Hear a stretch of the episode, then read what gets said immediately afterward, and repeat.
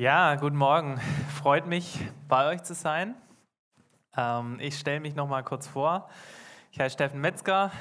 Ich habe eine Frau und zwei Kinder und ich arbeite in, der, in keiner Knopffabrik, aber in der evangelischen Gemeinschaft in Lachen-Speyerdorf und ähm, bin dort auch Jugendreferent, äh, jetzt seit drei Jahren und ja, genieße es sehr. Es macht mir sehr viel Freude und darf auch ein bisschen für den Kreisverband unterwegs sein. Ähm, dieses Jahr im Sommer auf einer richtig coolen Jugendfreizeit, Impact, äh, Missionsfreizeit oder Missionseinsatz in Österreich. Ähm, ja, das war auch eine richtig coole Zeit und äh, eine sehr prägende Zeit und bewegende Zeit auch für, für uns alle, glaube ich, die dort waren. Genau, und äh, ich habe euch heute ein Herzensthema mitgebracht von mir ein Herzensthema, das ich ähm, auch äh, mit meiner Frau, also ich habe mit meiner Frau Theologie studiert äh, in Wiedenest, äh, nicht in Liebenzell oder in Tabor, äh, sondern in Wiedenest. Im, äh, wir sagen auch immer Liebesnest, äh, weil sich dort auch natürlich alle kennenlernen und so. Ähm, und in Wiedenest, da haben wir eine Abschlussarbeit geschrieben über ja, die Sehnsucht nach Gott über die Freude an Gott oder die, die Zufriedenheit an Gott. Und darum soll es heute ein bisschen gehen.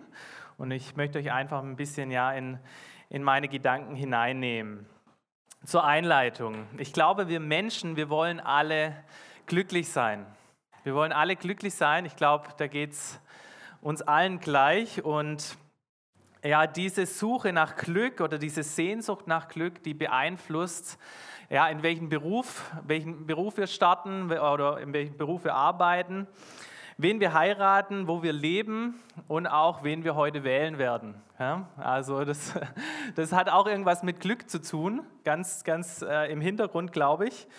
Und wir merken, Glück ist ganz oft verantwortlich für ganz wichtige Entscheidungen in unserem Leben. Es ist ein unglaublicher Motor, ein Antrieb unseres Lebens.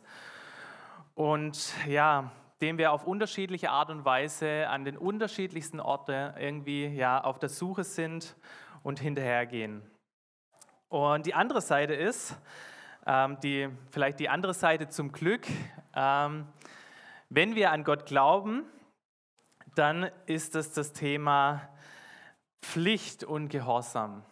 Und ähm, ja, wenn wir an Gott glauben, dann wissen wir, da gibt es einen allmächtigen und allwissenden Gott, der über allem steht, der uns gemacht hat und dem wir auch ein Stück weit was heißt ein Stück weit, dem wir auch Verantwortung und Ehre schuldig sind.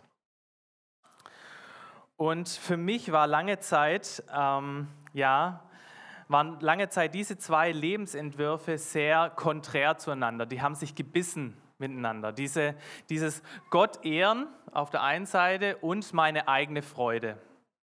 Die haben sich irgendwie ja teilweise widersprochen und, und ich habe lange Zeit damit gekämpft und ähm, lange Zeit hat es sich für mich angefühlt, wie wenn Glaube eigentlich nur ja, diese, diese Pflicht ist, dieser Gehorsam, du sollst, du musst und so weiter. Und vielleicht kennt ihr dieses Bild vom ähm, schmalen und breiten Weg. Wer hat dieses Bild bei sich zu Hause hängen? Gibt es da jemand von euch? Niemand? Wow, das wundert mich. Okay. Äh, so als pietistische Bewegung hat man das eigentlich? Nein. ähm, also meine Schwiegereltern, die, die haben das noch zu Hause bei sich äh, und vielleicht kennt ihr dieses Bild. Äh, es ist äh, dieser, dieser breite Weg, der, der breite Weg des, ja, der Ausschweifung, die Casinos und die Bars sind nebendran und dann der schmale Weg des Verzichts und der Enthaltsamkeit und der der so langweilig erscheint, dieser Weg, aber der zu Gott führt. Ja, das waren diese beiden Wege. Und äh, so war auch mein Glaubensverständnis geprägt. So war es aufgebaut, auch als, als Junger noch. Also so wurde ich auch noch geprägt. Ich weiß nicht, wie es euch geht, aber vielleicht war es ja ähnlich bei euch. Und es hieß immer, hey, du musst dich zwischen diesen beiden Wegen entscheiden. Entweder du wählst diesen breiten Weg der in den Untergang führt, oder du wählst diesen schmalen Weg des Verzichts und der, der, der Anstrengung, der, der Religion und so weiter, der zum Leben führt. Ja, und ich glaube, gerade ähm, als Jugendlicher fällt man dann sehr schnell rein. Ja, gerade zum Beispiel, wenn man Religionsunterricht ist, da wird auch, glaube ich, oft Glaube vermittelt, der, der nur aus einem großen Imperativ besteht, aus einem großen Du sollst. Genau, und ich möchte heute ein bisschen beide Wege gegenüberstellen und vielleicht haben sie ja am Ende doch mehr miteinander zu tun, als wir glauben. Der erste, der Glaube als Pflicht, Gott ehren.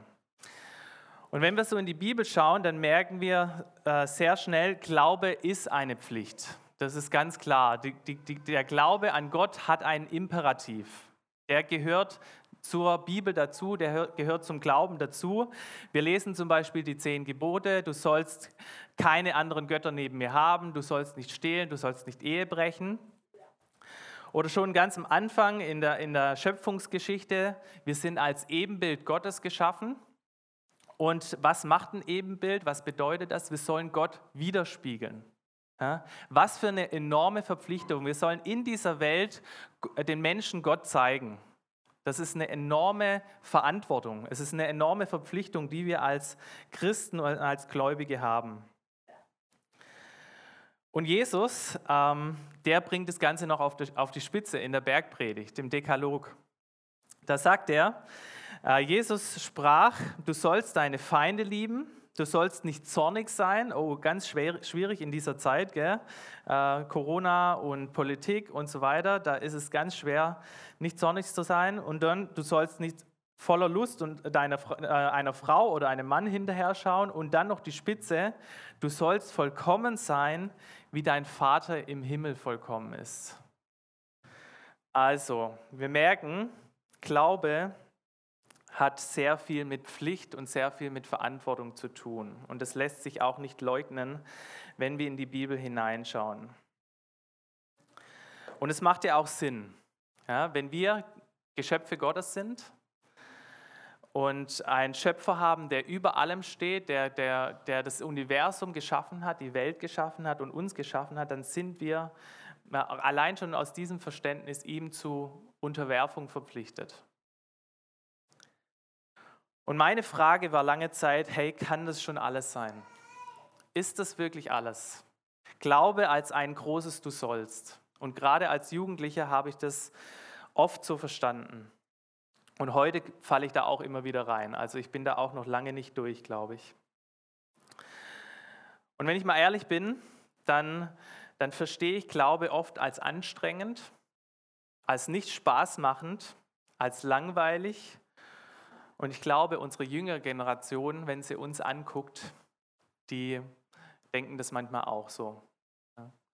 Ich glaube, wenn unsere jüngere Generation so in die Gemeinden schaut, ähm, dann merkt sie auch, hey, will ich da überhaupt dabei sein? Will ich da überhaupt mitmachen? Wenn sie das sehen, und ich möchte dich heute Morgen mal herausfordern, dass du selber in dich hineinschaust, inwieweit verstehst du noch Glaube als Pflicht, Glaube als Verantwortung, Glaube als ähm, keine Fehler machen oder Glaube als man muss immer leiden, immer den schmalen Weg gehen und immer irgendwie verzichten, enthalten und so weiter, nicht glücklich sein. Wie weit verstehst du Glaube so? Ich komme zum zweiten Punkt, meine Freude. Am Anfang habe ich ja gesagt, wir Menschen möchten glücklich sein. Wir sehnen uns nach tiefer Zufriedenheit. Diese Sehnsucht ist ganz fest in uns drin. Unsere Herzen sind Sehnsuchtsfabriken. Und Blaise Pascal, der hat mal Folgendes gesagt. Dass alle Menschen das Glück suchen, das gilt ohne Ausnahme.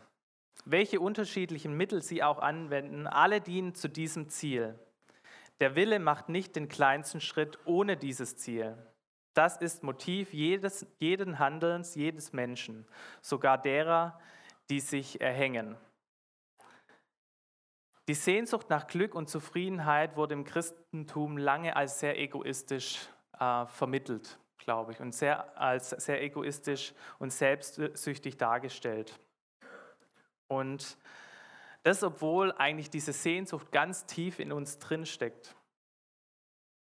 Und Freude im Glauben war lange Zeit, glaube ich, nur irgendwie ein Nebenprodukt von, vom Gehorsam. Wenn wir was richtig gemacht haben, wenn wir gehorsam waren, dann dürfen wir uns freuen. Aber dass es eigentlich die Quelle des Glaubens ist, das war, glaube ich, lange Zeit nicht der Fall. Und dann kamen mir in mir andere Fragen auf. Kann es vielleicht aber auch sein, dass Gott selber diese tiefe Sehnsucht in unser Herz gesteckt hat, in unser Herz gelegt hat, dass er uns so erschaffen hat mit diesen Sehnsüchten. Und dass er eigentlich der Ort ist und der Platz ist, wo diese tiefe Sehnsucht gestillt werden will. Und nach dieser Frage habe ich mich so auf die Suche gemacht und ich habe so ein bisschen die Bibel durchforstet. Und wie gesagt, wir haben auch unsere Abschlussarbeit äh, drüber geschrieben. Ähm, und da waren wir echt erstaunt, weil wir wirklich von Anfang bis Ende ist uns dieses Thema Freude und, und dieses Thema Zufriedenheit äh, in die Augen gesprungen. Ich äh, lese euch drei Textstellen mal vor aus Psalm 16, Vers 11, ein ganz berühmter Psalm. Du tust mir den Kund, äh, Kund den Weg zum Leben. Vor dir ist Freude, die Fülle und Wonne zu deiner Rechten Ewigkeit, ewiglich. Entschuldigung. Vor dir ist die Freude. Bei Gott ist die Freude in Fülle. Oder Johannes 15, Vers 11, Jesus spricht da zu seinen Jüngern. Das habe ich euch gesagt, auf dass meine Freude in euch sei und eure Freude vollkommen sei. Und 2. Korinther 1, Vers 24. Nicht, dass wir Herren wären über euren Glauben, sondern wir sind Gehilfen eurer Freude, denn ihr steht im Glauben. Selbst Paulus hat sich als ein Gehilfe der Freude verstanden. Und für mich war das damals eine enorme Entdeckung. Glaube ist nicht nur ein großer Imperativ, Glaube ist, ist eine riesige Freude, ist ein riesiges Geschenk. Es ist die Freude an, an Gott. Ich möchte ein Beispiel machen. Nehmen wir mal an, ähm, ich als Ehemann gehe zu meiner Frau und frage sie, hey Schatz, muss ich dir heute einen Gutnachtkuss geben? Muss ich das wirklich? Wie wird sie reagieren? Sie wird mir vielleicht eine, eine schmieren gell? oder sagen, nö, also dann will ich keinen Kuss. Gell?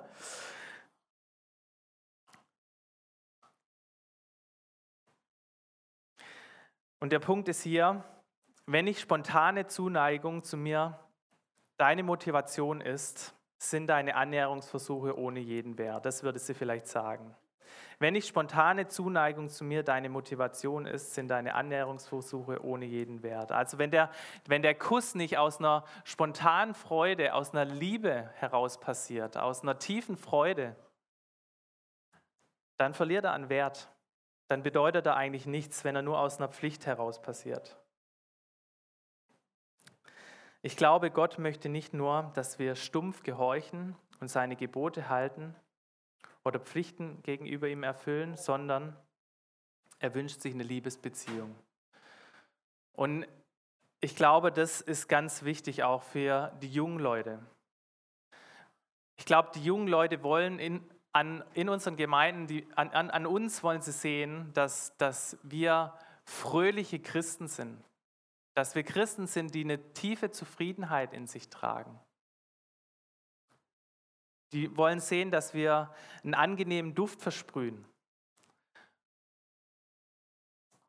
Und dann, glaube ich, werden sie auch in die Gemeinden kommen und dann werden sie auch Interesse haben. Die Frage besteht jetzt nun, wie passt es zusammen? Wie passen diese beiden Lebensentwürfe zusammen? Gott zu ehren und meine tiefste Freude.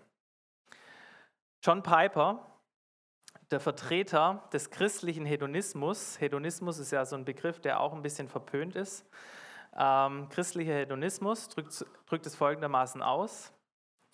Gott ist am meisten geehrt, wenn wir zutiefst glücklich in ihm sind. Ich lese es nochmal vor. Gott ist am meisten geehrt, wenn wir zutiefst glücklich in ihm sind. Das bedeutet also, es bedingt sich gegenseitig. Je mehr Gott mein größter Schatz ist, je mehr ich mich an ihm freue und je äh, zufriedener ich an ihm bin, desto mehr werde ich auch mein Leben nach ihm richten. Desto mehr werde ich auch gehorsam sein. Und desto lieber werde ich so handeln, wie er das möchte. Und je mehr ich gehorsam bin, desto mehr werde ich mich an ihm freuen. Es bedingt sich gegenseitig. Christsein ist also Gott als seinen größten Schatz anzusehen und ihn dadurch zu ehren.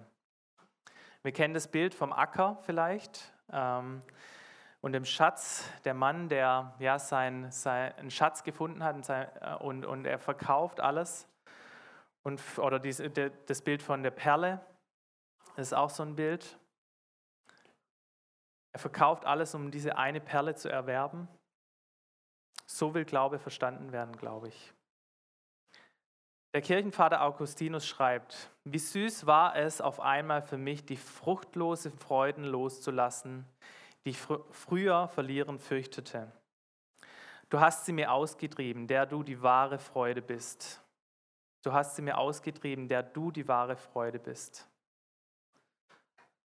Und das wünsche ich mir auch für meine Gemeinde, dass wir da wieder hinkommen. Dass wir zurück zu dieser Freude kommen.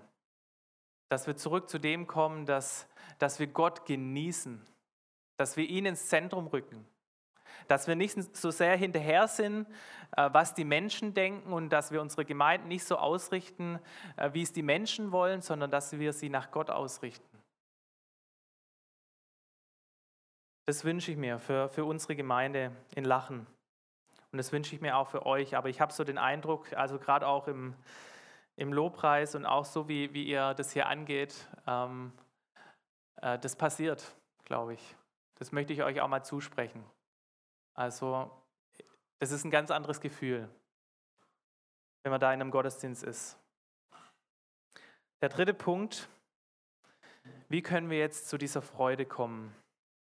Und das hört sich jetzt ein bisschen krass wieder an, es hört sich wieder ganz nach Anstrengung an, aber ich glaube auch, dass dieser, dieser ähm, Punkt, äh, sich an Gott zu freuen, auch ein Kampf ist. Und ich will es mal verdeutlichen mit einem Sonnenuntergang.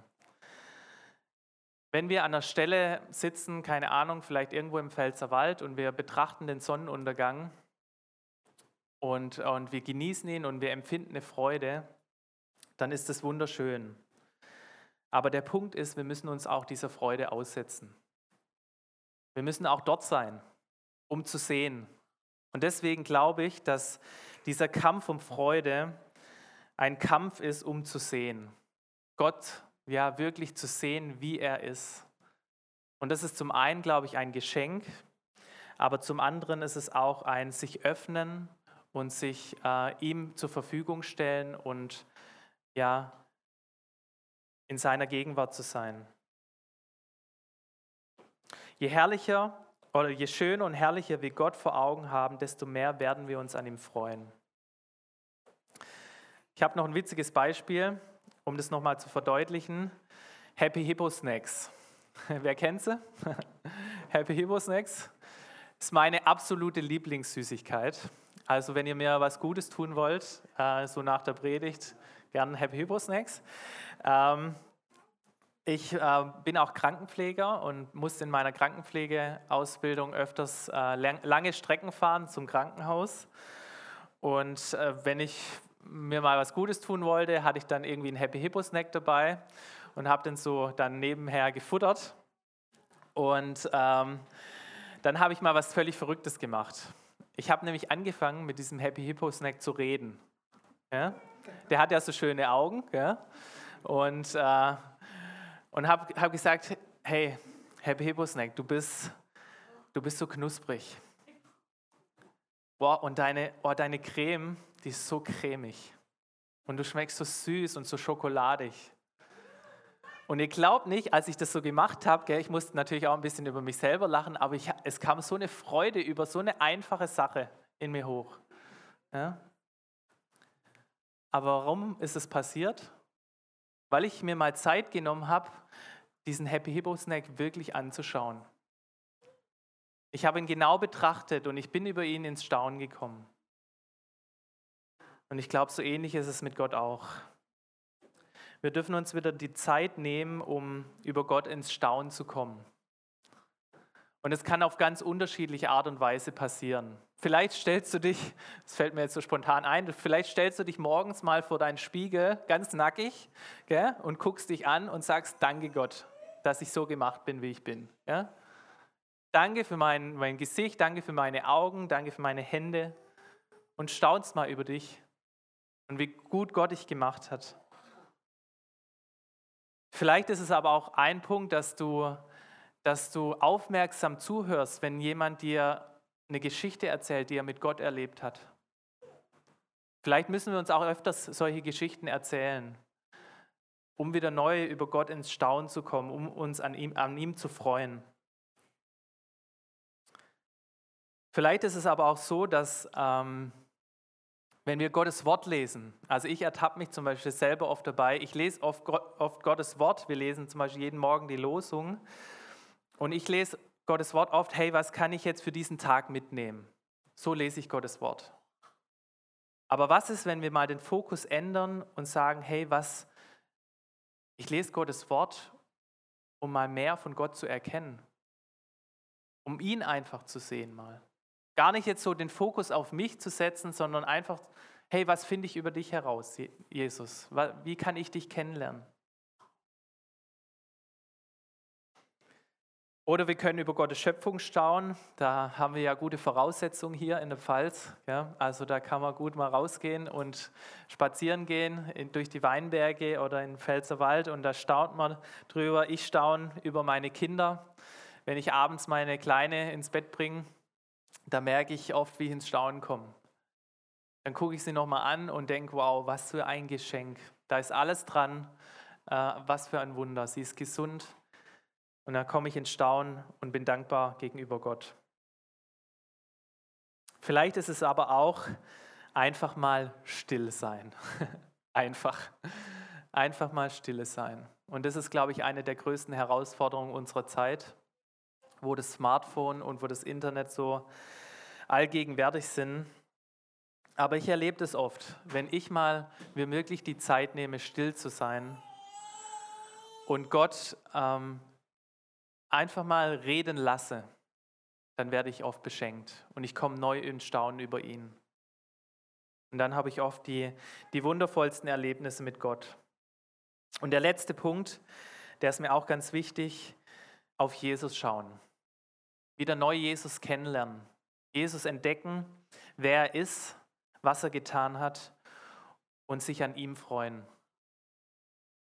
Das sind mal so ein paar Punkte. Ich denke, es gibt viel, viel mehr, wie wir diesen Kampf um Freude kämpfen dürfen. Aber ich glaube, da, da sollten wir ansetzen. Da ist der richtige Weg. Bei Gott. Nicht bei uns, bei unserer Leistung, bei unserer Pflicht oder was wir tun könnten für Gott, sondern indem wir auf Gott schauen und uns ja an ihm freuen und uns mit, von seiner Freude beschenken lassen. Nochmal zum Schluss. Gott ehren und meine Freude gehören zusammen. Gott ist pure Freude und Zufriedenheit, glaube ich. Er selber ist zutiefst in sich zufrieden. Und ihm gebührt die größte Ehre. Beides ist der Fall und beides gehört zusammen. Und deshalb wünsche ich uns, dass wir gerade auch für unsere nächste Generation diese Freude ausstrahlen, dass wir wirklich einen, Duft versprühen, der, der angenehm ist und der anziehend ist. Ja. In diesem Sinne bete ich noch mit uns. Himmlischer Vater, ja, wir wollen auf dich schauen. Auf dich, der, der gut ist, der voller Freude ist. Und ich danke dir, dass du ein Gott bist, der nicht für sich geblieben ist, sondern der in seiner Liebe, in seiner überschwänglichen Liebe wirklich rausgetreten ist, um Menschen zu machen, um, um sie zu lieben, um sich zu in, in sie zu investieren, ja, um ähm, für sie zu sterben und alles für sie zu geben, damit sie Gemeinschaft mit dir haben. Danke, dass du so ein wunderbarer Gott bist. Und ich bete für uns, dass wir, ja, wir alle, mich eingeschlossen, dass wir Momente in unserem Leben haben, wo wir wieder neu in Staunen über dich kommen, wo wir diesen Kampf kämpfen, um, um zu sehen und wo wir ja, uns deiner Gegenwart und deiner Größe und deiner Liebe öffnen. Ja, Und gleichzeitig bitte ich dich, weil wir das, weil wir das nicht produzieren können, diese Freude, bitte ich dich, dass du uns beschenkst mit deiner Freude.